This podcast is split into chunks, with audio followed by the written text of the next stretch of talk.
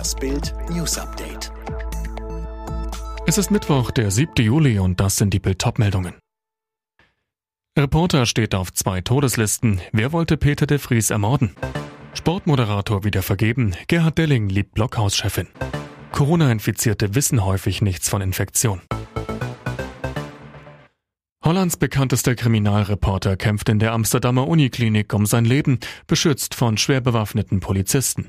Peter de Vries wurde am Dienstagabend im Herzen Amsterdams das Opfer eines feigen Anschlags. Überwachungskameravideos zeigen, wie der Starjournalist das TV-Studio von RTL Boulevard verlässt und von einem hellhäutigen Mann, der eine dunkelgrüne Tarnjacke und einen Motorradhelm trägt, mehrmals angeschossen wird. Mindestens eine Kugel trifft ihn im Kopf.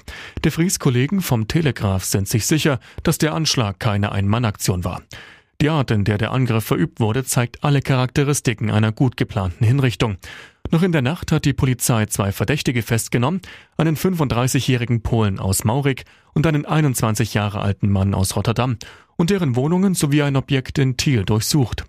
Aber wer will Peter de Vries tot sehen? Bild erklärt, wer ein Motiv haben könnte.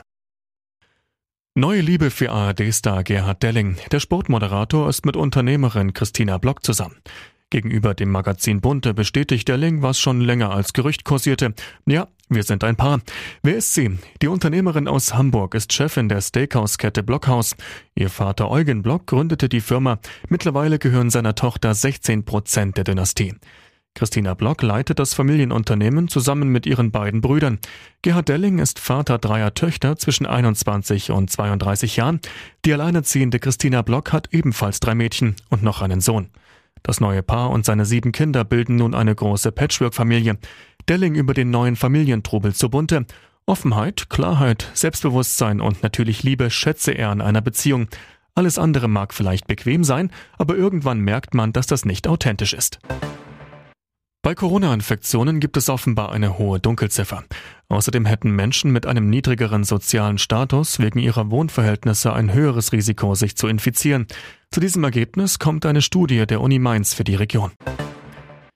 Nordrhein-Westfalen will bei einer Inzidenz unter 10 die Corona-Beschränkungen weitgehend aufheben. Demnach gilt die Maskenpflicht dann nur noch in Supermärkten oder öffentlichen Verkehrsmitteln, aber nicht in Restaurants oder auf Wochenmärkten. Das hat NRW-Gesundheitsminister Laumann heute erklärt. In Schweden ist der Sozialdemokrat Stefan Löfven wieder zum Ministerpräsidenten gewählt worden. Das Parlament hat ihn nur neun Tage nach seinem Rücktritt wiedergewählt. Der 63-Jährige war im Streit um ein Mietgesetz an einem Misstrauensvotum gescheitert. Nach mehr als 100 Tagen an der Kette haben die ägyptischen Behörden den Containerfrachter Ever Given freigegeben. Das Schiff hatte im März wegen einer Havarie den Suezkanal sechs Tage blockiert. Ägypten hat mit dem Schiffseigner aus Japan eine Millionenentschädigung ausgehandelt. Alle weiteren News und die neuesten Entwicklungen zu den Top-Themen gibt's jetzt und rund um die Uhr online auf Bild.de.